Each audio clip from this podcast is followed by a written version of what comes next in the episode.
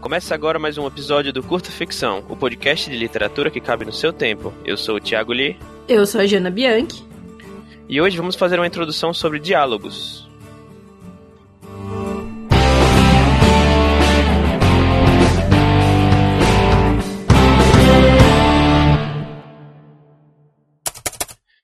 Depois lá do episódio 36, que a gente falou sobre pirataria de livros, a gente emendou uma série de sete episódios com convidados, que foram todos incríveis, por sinal.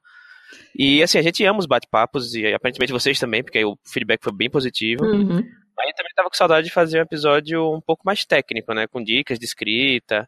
Então a gente se preparou hoje, né? Um, um programa sobre diálogos, né? Pesquisamos tudo mais. E o diálogo é um elemento muito importante da narrativa em prosa. É, segundo o livro Como Escrever Diálogos, da Adela Corra, a gente põe o link aí na descrição, o diálogo é uma estratégia literária que aproxima o leitor dos personagens por ser uma maneira de apresentar as falas sem o, o intermediário aparente do narrador. É, segundo a autora, um escritor competente ele consegue usar o diálogo, né, que é formado tanto pelo discurso, que é a fala em si, quanto pelo inciso, que é o, aquele esclarecimento, né, feito pelo narrador, para revelar mais sobre o personagem do que o narrador faria com descrições físicas ou psicológicas diretas. E além disso, o diálogo também é, um, dinamiza uma narrativa, né, em termos até de, de visual, né, fica mais, mais fácil de você ler, assim, mais, você lê mais rápido. E dois, serve para passar informações sobre outros personagens, ambientações e até fatos da história. E nesse episódio a gente vai falar sobre como escrever bons diálogos, principalmente sobre como aproveitar ao máximo as possibilidades que essa ferramenta oferece. E para isso a gente separou aqui um monte de coisa que a gente já leu e já ouviu a respeito, em quatro grandes dicas sobre esse elemento narrativo. Né? Sem mais delongas, vamos começar com a primeira. Use o diálogo como forma de caracterização, é a dica número um. Como a Jana já introduziu, né, o diálogo ele tem algumas funções determinadas. Algumas delas são funções mais estruturais, tipo dar agilidade a um texto, com sumários muito longos. Mas uma das mais importantes dessas funções, é, e talvez seja a principal, é fornecer caracterização do personagem que fala, dos seus interlocutores, do ambiente e da própria história. O tipo do discurso do personagem, por exemplo, é um jeito muito eficaz de transmitir a localização da história no tempo e no espaço e o posicionamento do personagem em questão dentro de uma estrutura geopolítica, econômica, social, que seja.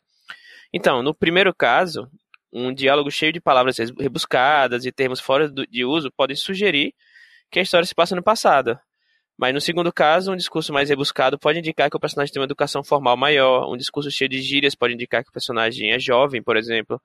Um discurso com um vocabulário mais simples, com erros de grafia, pode indicar que quem fala é uma criança pequena.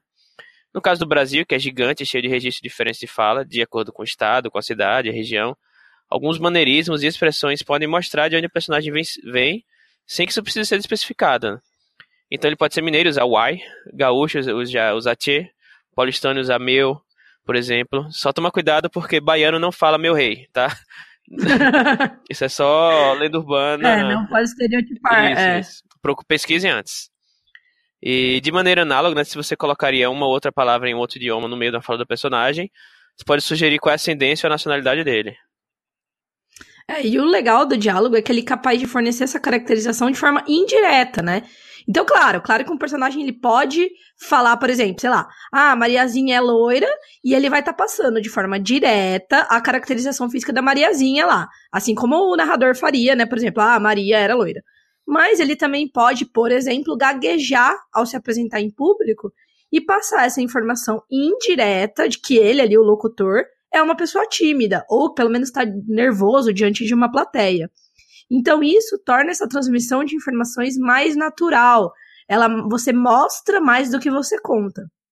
Em alguns casos, esse diálogo ele pode, inclusive, deixar a cargo do próprio leitor interpretar aquela informação, né? Então, nesse caso da pessoa que gagueja, se você fala lá pelo no discurso, né, no pelo, através do narrador, fulano estava nervoso, você tira a possibilidade de deixar o leitor inferir ou não, né, um eventual nervosismo do personagem.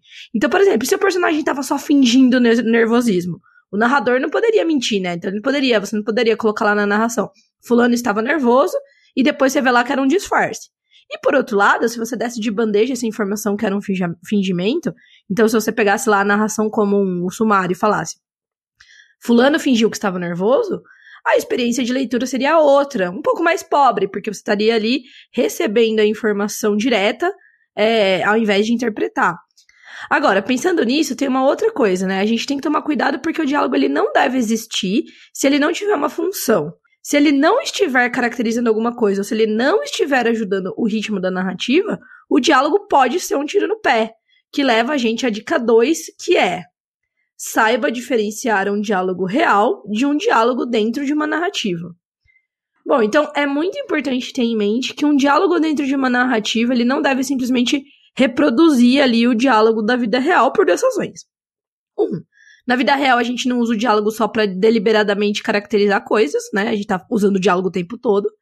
E dois, as nossas conversas reais, elas são confusas, repetitivas, chatas, né? E muitas vezes inúteis. Então, o escritor, quando ele está escrevendo, ele tem um tempo de raciocínio, um domínio da situação ali, que permite que as conversas sejam organizadas para cumprir as suas funções narrativas, muito diferente do que acontece na vida real, a menos que você esteja ali indo falar com o seu chefe, você tá ali na sua cabeça, né, tipo, organizando tudo que você vai falar certinho. Então, sobre a primeira questão ali, né, que na vida real a gente não usa o diálogo só para né, caracterizar coisas deliberadamente. É, vamos dizer assim, suponha que você tá saindo de casa e você perdeu a chave da porta você vai, provavelmente, né, vai, inclusive, trocar linhas e mais linhas de diálogo com a sua mãe, vamos supor, ali procurando a chave. Então, onde tá a chave? Ah, não sei, tá no quarto, não sei. Mas, se você tem essa situação com os seus personagens e essa conversa específica ali de procurando a chave não transmite nenhum tipo de informação sobre os dois personagens, vamos supor você e sua mãe, é muito mais elegante você simplesmente resumir isso a ficaram 15 minutos procurando a chave do que fazer esse diálogo inútil. Então, claro que você pode usar esse diálogo para passar informação sobre a ambientação da casa, ou sobre a relação de mãe e filha dos personagens, sei lá, sobre ah, algumas características particulares de cada um. Mas se a conversa for só, nossa mãe, perdi a chave. Ah, não tá no quarto? Ah, não, já olhei. E na sala? Ah, também acho que não. Quando você viu a chave? Quando foi na padaria? Sabe? Isso não faz o menor sentido. Supera, supera esse diálogo ali, bota uma meia cena resumindo o que aconteceu e segue a vida. Então, cuidado com a armadilha também de achar que tudo que você escreve é caracterização, né? Porque também não tem uma regra muito ah, clara para definir isso, mas se você olhar o seu diálogo com carinho, você vai ver que em alguns casos tem como você substituir o diálogo inteiro ou uma parte do diálogo por um trecho de narrativa comum. E às vezes é melhor você fazer isso. Sim, aí imagina, imagina, por exemplo, que você nessa cena da chave, você Chega, imagina que, sei lá, a mãe é uma mãe abusiva, alguma coisa assim. E o menino chega, mãe, cadê a, mãe, cadê uhum. a chave? E a resposta dela é, puta que pariu, Marquinhos, você sempre perde tudo, sabe? Você é um burro, é. É, sabe? Tipo, é um. Já, já é uma caracterização de cara, assim, como uma, uma fala só. Exato. É, uhum. E é isso, mas, Jana, sobre o segundo ponto aí que você disse, né? Já tentaram experimentar gravar um diálogo real e escutar depois? Né? Tipo, já uhum. depois que eu comecei a estudar sobre isso, até não o diálogo real, mas tentei prestar atenção no diálogo que eu tava tendo, ou das pessoas que estavam ao meu redor. Uhum. E assim, é sempre muito confuso, né? As pessoas interrompem umas às outras, às vezes você quer falar um assunto, você não termina o assunto, volta depois, né? Isso tem desentendimento, uma pessoa pede pra outra repetir. E a pessoa fica falando tipo, tipo, o tempo inteiro, sabe? Uhum. É, às vezes uma pessoa não, não, ouve direito, erro de fala, confusão, pausas, repetições de tipo. É um caos. Como falei, né? Tipo, né? Oi, então tem algumas circunstâncias em que a transcrição da fala deve ser perfeita, tipo em alguns projetos jornalísticos, né? Por exemplo, é, gravações, enfim. Mas na ficção isso não faz o menor sentido. Né? Geralmente os escritores nem cogitam essa ideia de colocar repetições, gaguejamento e tal, a menos que faça parte da caracterização do personagem. Mesmo assim, toma cuidado é, da quantidade de tics que você vai colocar, Sim. né? Porque se você colocar um pouco, algum tique nervoso que o cara tem, alguma fala que ele fala direto, beleza, você está caracterizando, mas assim, não põe precisa em todas as falas, sabe? Só quando você, putz, não tá muito, não tá muito claro quem tá falando. Aí você põe uma caracterização lá para o leitor não ficar confuso, né? E às vezes a gente vê autores que se apegam muito na naturalidade do discurso, né? Quando essa naturalidade dentro da ficção é que fica esquisita. Né? É legal você criar um tique nervoso, como falei, um bordão. Um bordão é legal, até porque ajuda muito a caracterizar esse personagem. E como a gente já falou lá no tópico 1, o seu personagem pode o tempo todo repetir meu, meu, mano, usar alguma uma expressão frequente, tipo, você acredita nisso? Pois é, sabe o que acontece? Mas toma muito esse cuidado para que seja inserido de forma comedida e que pareça totalmente deliberado da, da sua parte, né? Ou seja, de um jeito que não pareça um erro como autor, e sim é uma coisa coerente com o que você apresentou sobre determinado personagem. Né? E, por exemplo, um exemplo até que eu queria tirar de cabeça aqui, eu estava assistindo aquela série do Netflix lá, o Mindhunter, que é super legal, inclusive, e tem algumas uhum. cenas que eles usam isso do. Tipo, se você, você rever a cena, você vê que assim, na vida real nunca seria daquele jeito. Mas eles utilizam isso para poder é, criar suspense na cena. Então os, os policiais estão questionando o, o suspeito. E eles começam a fazer bateria de perguntas que, tipo, no, na vida real o cara fala, ô, oh, calma aí, calma aí. Tipo, como é que eu vou responder cinco perguntas de uma vez só, sabe? Mas a, a combinação de, tipo, da postura do, do, dos detetives com o suspeito, tá sendo acuado tal. Eles fazem várias perguntas, mas meio que são meio que retóricas, sabe? Pra o, o criar o suspense na cena e, e o, a pessoa que tá assistindo ter essa sensação, sabe? É, todo mundo é. é. muito mais astuto, né, na ficção do que. Né? É. é. aquela coisa que, tipo, sabe quando você tá discutindo com alguém e aí depois você fala, nossa, deveria ter falado tal é. coisa, ia ser muito épico, não sei o quê. Pode e voltar. Aí o escritor, ele tem o tempo Pode de fazer isso, né? Exato. você tenha falado isso, sabe? Exato. E então, falando sobre essa coerência aí, já nos leva diretamente à terceira dica, que é cuidado para não usar o diálogo como uma ferramenta de infodump. Né? Para quem não, não lembra, infodump é você uhum. jogar informações demais no, no, no, texto né? sobre seu mundo, sobre seu personagem, assim, de forma expositiva. Então, você, como na primeira dica, né, a gente falou sobre como o diálogo pode ser uma ferramenta de caracterização, uma forma de transmitir informações sobre o ambiente ou mesmo sobre a história. Isso aí cria um problema que é, a depender da sua história, inserir algumas informações no diálogo pode ser incoerente, forçado ou até ilógico. Né, o diálogo abre muita, muita brecha, porque a gente conhece, e o que a gente já falou em outros episódios aqui, como As You Know Bob. Que às vezes eu gosto de, de chamar como a, a, conversa entre o mordomo e a camareira, sabe? É um fenômeno que a gente sempre menciona aqui uhum. e tal, que ele realmente acontece. Então, se você tem uma informação que os dois interlocutores já conhecem, ou, ou você insere essa informação no sumário, ou você cria circunstâncias muito, muito específicas para colocar aquela informação dentro de um diálogo de forma justificada e natural. Um exemplo que eu queria tirar aqui é do livro Deuses Americanos, que o Shadow lá, que é o protagonista, ele tá preso e vai pra entrevista pra dar condicional lá, pra ver se ele vai ser, vai ser solto, etc. Então o cara passa pelo histórico dele. Ah, então você aqui é Shadow Moon, tal, 27 anos, casado, sabe? Tipo, mas porque ele tá lendo uma ficha que tá inserido naquele contexto bem específico. Uhum. É, e faz sentido ele ler essa ficha, né? Porque é o processo uhum, real, sim. vai. E essa característica do diálogo pode, inclusive, ser usada como ferramenta do tipo, o personagem fala pro outro, quer me dizer aquilo que aconteceu de novo? A fulana, blá blá blá blá. Aí o outro responde, não vamos falar sobre isso aqui.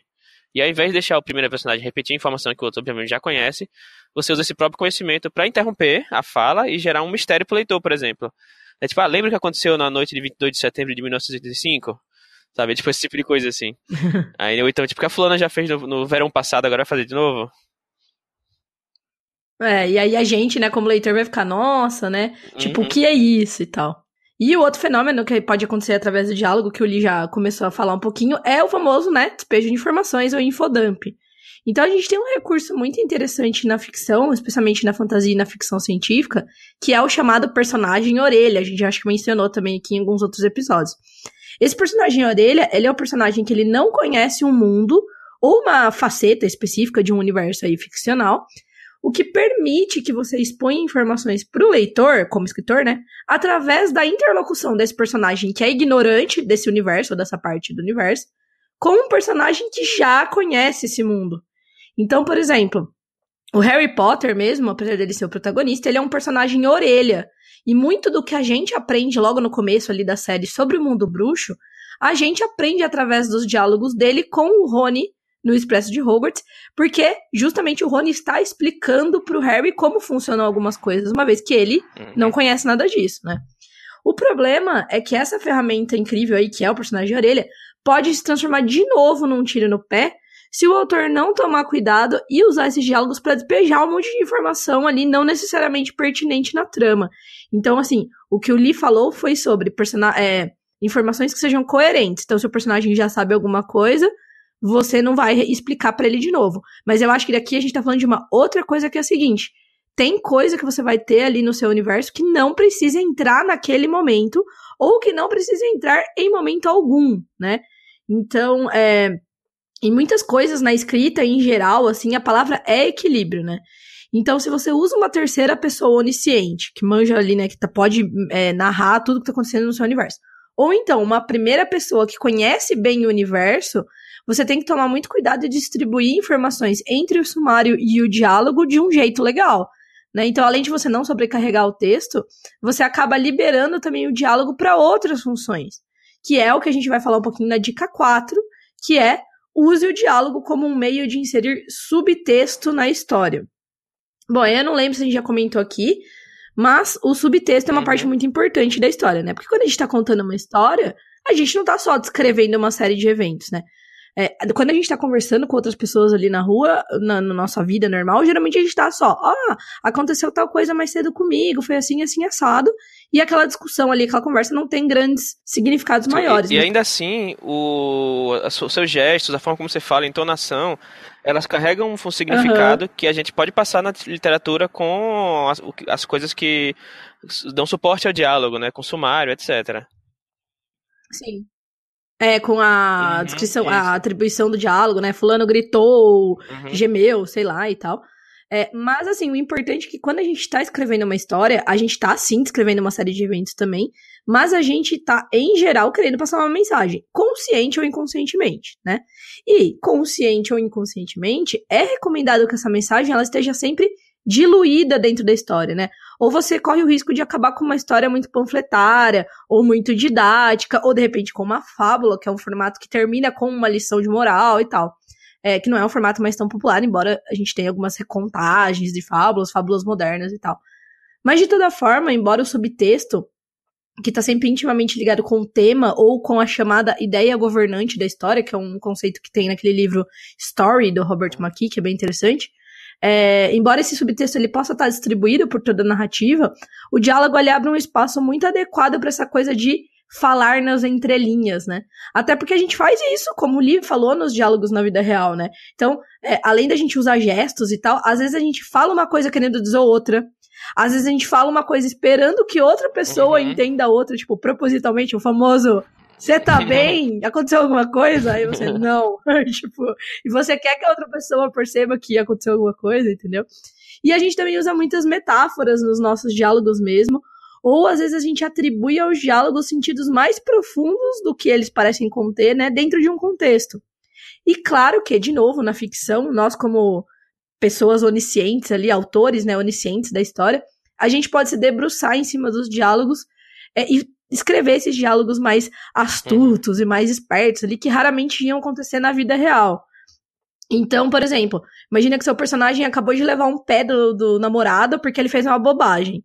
Ele pode estar lá lavando uma louça, a vida, né, normal. Aí cai uma taça de cristal no chão e ele diz pro interlocutor dele: nossa, algumas coisas são tão frágeis que uma bobagem qualquer já quebra essa coisa uhum. em mil pedacinhos.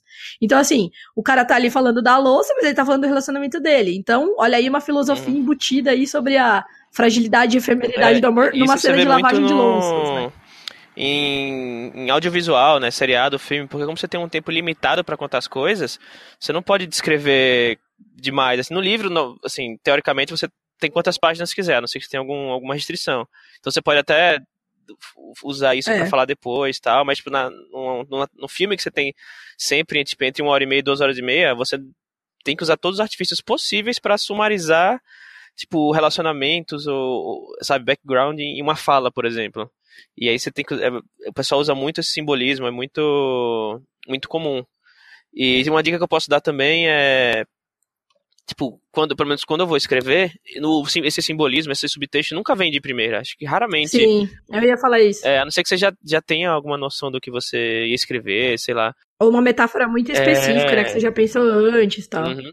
E aí, normalmente, o que eu faço é eu escrevo o que cada um quer falar mesmo, tipo, você é feio, ah, é você, sabe? Tipo, e aí depois eu volto, vejo que o diálogo tá uma merda, e aí eu vejo como é que eu posso falar isso, dizer o que eu quero, o que eu escrevi, só que sem dizer isso, sabe? Tem, tem várias, várias dicas de é, técnicas de, de, de, treino de diálogo que é, por exemplo, ah, é, faça um diálogo em que o pai e filho estão querem dizer que se odeiam, mas sem usar a palavra ódio, sem usar a palavra raiva, rancor, hum. sabe? Tipo, não use as palavras que você quer, os sentimentos que você quer passar, entendeu? Faça de outro jeito, cria uma situação, pode ser até da, da chinela aí, que, cadê a chinela, cadê a, cadê da chave, né? Cadê a chave? Isso, a chinela. chinela. muito bom. É. Ia ser muito melhor é, se fosse tipo, chinelo. Aí no final, voltar lá e fazer Aí no chinelo. final a mãe joga chinelo no filho, né? Sei lá, dá uma chinela. Isso. Então, tipo, use uma situação que pode mover a história para frente e nessa situação você cria o, o contexto, cria a, o que você, a mensagem que você quer passar, entendeu? Eu acho que isso aqui é bacana. Sim. Uma coisa que eu pensei nisso, eu não vou dar spoiler nem, obviamente, mas, por exemplo, é, o próprio, esses diálogos com o subtexto, você pode usar temáticas que tenham a ver com a sua ambientação para fazer sentido uhum. naquela, naquela obra. Então, por exemplo, na, eu tô assistindo na HBO a segunda temporada de Westworld, e tem. o Westworld é bem cheio. Não, totalmente sem spoiler. Tem. Ele é bem cheio desses diálogos super. Até. O pessoal até brinca que às vezes ele é até meio empolado demais, né? Ele é até meio canastrão, assim. Mas eu acho que tem uns diálogos bem legais. E eles usam muito essas metáforas. Quando você tá falando, por exemplo, de personagens que são os humanos, né? Não os hosts, eles usam muitas metáforas tecnológicas e tal. Mas quando você vai para cada um dos personagens, é muito interessante ele, como eles criam esses diálogos que estão dentro da narrativa deles. Então, por exemplo, teve um episódio agora da segunda temporada em que a Dolores ela faz um diálogo que tem tudo a ver com a parte com ser rancheira. Então ela fala sobre ah, uma doença que deu na uh, no rebanho e o pai dela fez tal e tal coisa e tal. E aí, tipo, tem tudo a ver com a história muito maior, que é a história ali dos hosts e do e versus humanos e tal mas ela usa uma metáfora que tá dentro da natureza dela de rancheira, uhum. supostamente, entendeu? Então isso é muito legal. E falando nisso também, lá no episódio 14, né, na, que a gente foi sobre, falou sobre a narrativa de, de Logan, no filme Logan, a gente deu vários exemplos muito legais de diálogos primorosos que eles usam no filme. E lá no episódio 23 a gente falou também um pouco disso, de, sobre diálogo, etc. Uhum. E uma coisa bem interessante sobre diálogos é que uma obra muito boa, sem diálogos incríveis, pode não ser memorável, enquanto uma obra não necessariamente excepcional pode se tornar memorável caso tenha ótimos diálogos. Vi de Sim. vários quotes de, de citações de filmes, assim, que a gente, tipo, na, que estão na cultura pop, que o pessoal usa em camiseta, em quadro e tal, que às vezes são filmes que nem, nem são. Às vezes o pessoal nem viu, nem viu o filme, sabe? Mas lembra da, da citação, sabe? Uhum. E, e, eu lembro, por exemplo, do. Uma vez, sabe aquele filme, o, o de Matar com Bruce Willis? que tem, que tem aquela uhum. situação que, na verdade, não é nenhum diálogo, é só uma frase que ele Ipicaiei, motherfucker, tipo, que ele usa. E, tipo, já vi. É, uhum. Antes de ter, de ter assistido o filme, quando eu era mais novo, eu ouvia isso direto dos meus os amigos. Os amigos meus tinham visto o filme e tal, e estavam usando isso de, na escola o tempo todo. Ipicaiei, motherfucker. Eu, mas o que é isso, sabe? E aí, aí depois eu perguntar, e tinha uma galera que tava usando isso, mas não tinha nem visto o filme, não sabia nem de onde era. Só que, tipo, era uma, uma citação legal, entendeu? E aí você pode. Sim. É, e às vezes nem precisa ter muito significado, mas assim, às vezes ele ambienta, ou ele, sei lá, é tão complementar assim a tremenda. Por exemplo, Hasta la Vista uhum. Baby, sabe? Tipo, tem um, tem um contexto Sim. dentro do, do Exterminador do Futuro, mas a frase por si só, ah, uhum. ah, dane-se, é uma frase que não quer dizer nada. Mas dentro do contexto e tal, ela se torna uma frase é. icônica dessas de fazer camiseta. O, o Tarantino faz muito isso também, né? Tipo, no Pulp, Pulp Fiction é lotado uhum. de, de citações, assim, tipo, do Samuel Jackson, várias que, que no contexto fazem muito sentido, mas sozinhas não fazem tanto, sabe? Sim, é, a gente tem também os grandes monólogos Sim. do cinema, né? Lágrimas na chuva Sim. e tal, que apesar de não ser diálogo, monólogo é outra questão, tem totalmente essa aplicação que é de muitas coisas do uhum. diálogo, né? Então, assim, por exemplo, mesma coisa, um monólogo, jamais uma pessoa vai sentar e vai fazer um monólogo, assim, tipo, uhum. puta foda e. Nossa, vamos ah, pode falar palavrão assim. é. É, então beleza. É, vai fazer um diálogo assim todo, nossa, maravilhoso, que nossa, a pessoa pensou uma palavra atrás da outra, cada palavra no lugar. Claro que não. Só que, tipo, a gente tá. A gente na ficção, é, a gente quer funciona. isso, né? A gente quer na arte funciona, exatamente. É muito mais legal que seja assim, incrível, do que seja um diálogo ou um monólogo, tipo, tosco. Ah, não era isso que eu queria dizer, volta, sabe? E acho que só pra finalizar aqui a questão do diálogo, eu queria só dar um exemplo aqui do diálogo, voltando pro Deus Americanos que eu, que eu falei antes, pra gente finalizar e aí a gente vai uhum. pro, pro encerramento e depois a gente. É, vocês ouvintes, a gente quer uma, uns inputs, uns feedback de vocês para outros episódios. Mas o diálogo que eu vou sim, colocar sim, aqui sim. é bem, é bem, bem curto, que naquela mesma cena que eu falei mais cedo, o Shadow ele tá na prisão, tá na entrevista do carcerário lá que tá decidindo se vai soltar ele ou não. E aí começa assim. Um mês antes da data prevista para sua liberação, Shadow estava sentado em uma sala fria, de frente para um homem baixo com uma marca de nascença avermelhada na testa. O homem estava com a ficha de Shadow aberta na mesa, a caneta em sua mão estava com a ponta bem mastigada. Está com frio, Shadow? Sim, respondeu ele, um pouco. O homem deu de ombros. É, o sistema é assim. só ligam as fornalhas no dia 1 de dezembro e desligam em 1 de março. Não sou eu quem cria as regras. Enfim. Então, assim, ele tá falando pro Shadow, tipo, ah, tá frio aqui porque não, não, não ligaram a for, desligaram a fornalha, né? Mas ele tá falando sobre, tipo.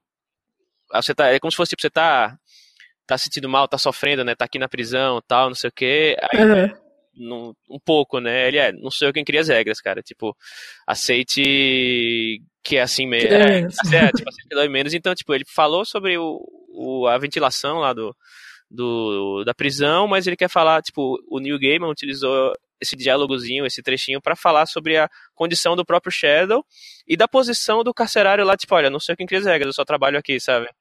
E é, tipo, é um trechinho uhum. pequeno, mas que carrega bastante significado. Sim, fala inclusive um pouco dos dois personagens, né? Você já pensa nesse cara não como um cara todo bondoso, tipo, ah, eu vou ver o que eu posso fazer por uhum. você. É. Sabe? Tipo, o cara tá ali, ah, não sei o que, hum, que é. as regras, entendeu? Ele e tá meio assim, E ao mesmo tempo também não é um cara que você acha que vai quer ativamente ferrar com o Shadow. Ah, sim, exato. Ele é, ele é um cara que, tipo, até porque depois ele solta o cara, né? Ele fala, olha, tipo, parece ok aqui, não sei o que, ele faz umas outras perguntas. O diálogo inteiro ele é bem legal. Quem puder, quem tiver o livro em casa, quiser revisitar, esse, essa cena uhum. toda é muito legal. É bem. Tipo, você lê a primeira vez, é só ok. É a cena só pra poder. O cara falar, ah, beleza, liberou o Shadow, sai da prisão.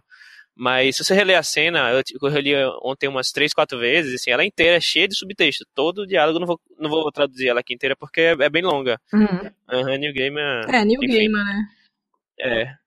Sendo e, New Gamer. Bom, é, a gente termina por aqui, eu acho. Foi bem curto, mas se, pra falar tudo do diálogo, a gente teria que falar, tipo, 50 uhum. horas aqui. E acho que por isso que a gente pode encerrar o episódio. Sim. É, e para quem ainda não viu, no começo do mês eu publiquei no site aqui do Curto Ficção um artigo, em texto mesmo, né? Sobre como pontuar diálogos. E aí a gente resolveu aceitar aí a sugestão de um dos nossos ouvintes, que é o Mike o Evani. Eu ouvi no 12 Trabalhos, que é assim que se pronuncia. e eu preparei um, um freebie aqui com um PDF, onde todas as informações apresentadas lá no texto estão compiladas num formato que você pode baixar pro seu PC, guardar nos, nas suas coisas. Isso. Lá na descrição desse episódio, você pode acessar o, o pelo link, né? bit.ly barra curta ficção 044. Você vai encontrar o link para fazer o download desse, desse freebie aí. E já que você vai estar lá na página do episódio, você aproveita e deixa pra gente um comentário falando duas coisas. Um, qual o seu formato preferido de episódio, se é o de dica de escrita e análise narrativa, ou bate-papo com convidados, né? Tentando intercalar, a gente pegou uma, uma uma fila inteira de, de convidados aí, colocamos na, tiramos do backlog. E dois, né? Vocês curtiram a ideia de postar artigos com dica de escrita no site do Curta? Se tem sugestão de temas, como é que vocês preferem? É, lembrando que já tem lá também um artigo do Lee sobre como escrever no método dos sete pontos, isso? Isso, isso. Que é bem legal também. Então também já tem mais um artigo que acho que foi a primeira publicação do site, né? É, lá no, lá no site lá vai ter, no, no menuzinho tem tipo podcast e tem um, um link que acho que é blog. E vai aparecer só o que for de, de artigo, não vai aparecer os episódios. Ó, e assim, a gente fez esse episódio que é meio que a introdução aí aos diálogos, porque justamente a gente pretende fazer outros episódios sobre o tema, como ele falou, é muito amplo e dá para falar muito sobre cada um desses tópicos que a gente passou rapidinho hoje. Mas mesmo assim, mesmo que a gente vai no futuro fazer outros episódios, inclusive digam pra gente o que vocês acham mais legal sobre esse tema, se ficou alguma dúvida aí sobre diálogo, manda um e-mail pra gente no contato arroba ou, sei lá, manda um tweet lá no arroba curtaficção ou deixa um inbox na nossa página do Facebook, que é o podcast Curta Ficção. E, como a gente sempre fala aqui, comentando lá no site, a discussão se estende para os outros ouvintes, o papo fica registrado por lá, depois dá para outros ouvintes lerem também. Uhum. Se você usa algum agregador de podcast, não esquece de avaliar o curta por lá, porque assim a gente vai ficando mais relevante ali nas buscas desses apps. Principalmente para quem tiver iTunes. Exato. E se você não usa agregador de podcast, ou se, você, ou se você conhece aí alguém que não escuta podcast, porque não sabe muito bem como esses agregadores funcionam, onde baixa, o que faz, estamos no Spotify. A gente esqueceu de mencionar. Mas há algumas semanas a gente tá lá no Spotify. Então, quem quiser pode acompanhar a gente por lá. Se você clicar no link que vai estar aqui na caixa da descrição, que é bit.ly barra curta ficção Spotify, você já é direcionado direto para a página, ou se você tiver no celular, você é direcionado direto para o nosso perfil lá no aplicativo do Spotify. Então, tipo, a gente tá também deixando esse link do Spotify lá no e-mail da newsletter, inclusive se vocês não assinam, assinem. E aí, se você abrir no seu celular e clicar no link, você vai direto pro Spotify. Exato. E, então vamos lá para os recadinhos pro Jabás. Né, queria só é, fazer meu, meu jabá aqui rapidão, que eu tô com o meu serviço de leitura crítica, ainda. Lá no, no, próprio site lá tem a, a abinha da leitura crítica lá, você pode dar uma olhada. O pessoal tem contratado bem bacana, o resultado está sendo bem legal. Mandem é, mandem frilas. E temos um anúncio muito, muito legal para fazer agora, então parem que está fazendo aí, tá lavando louça, para, escuta isso aqui. Que vai.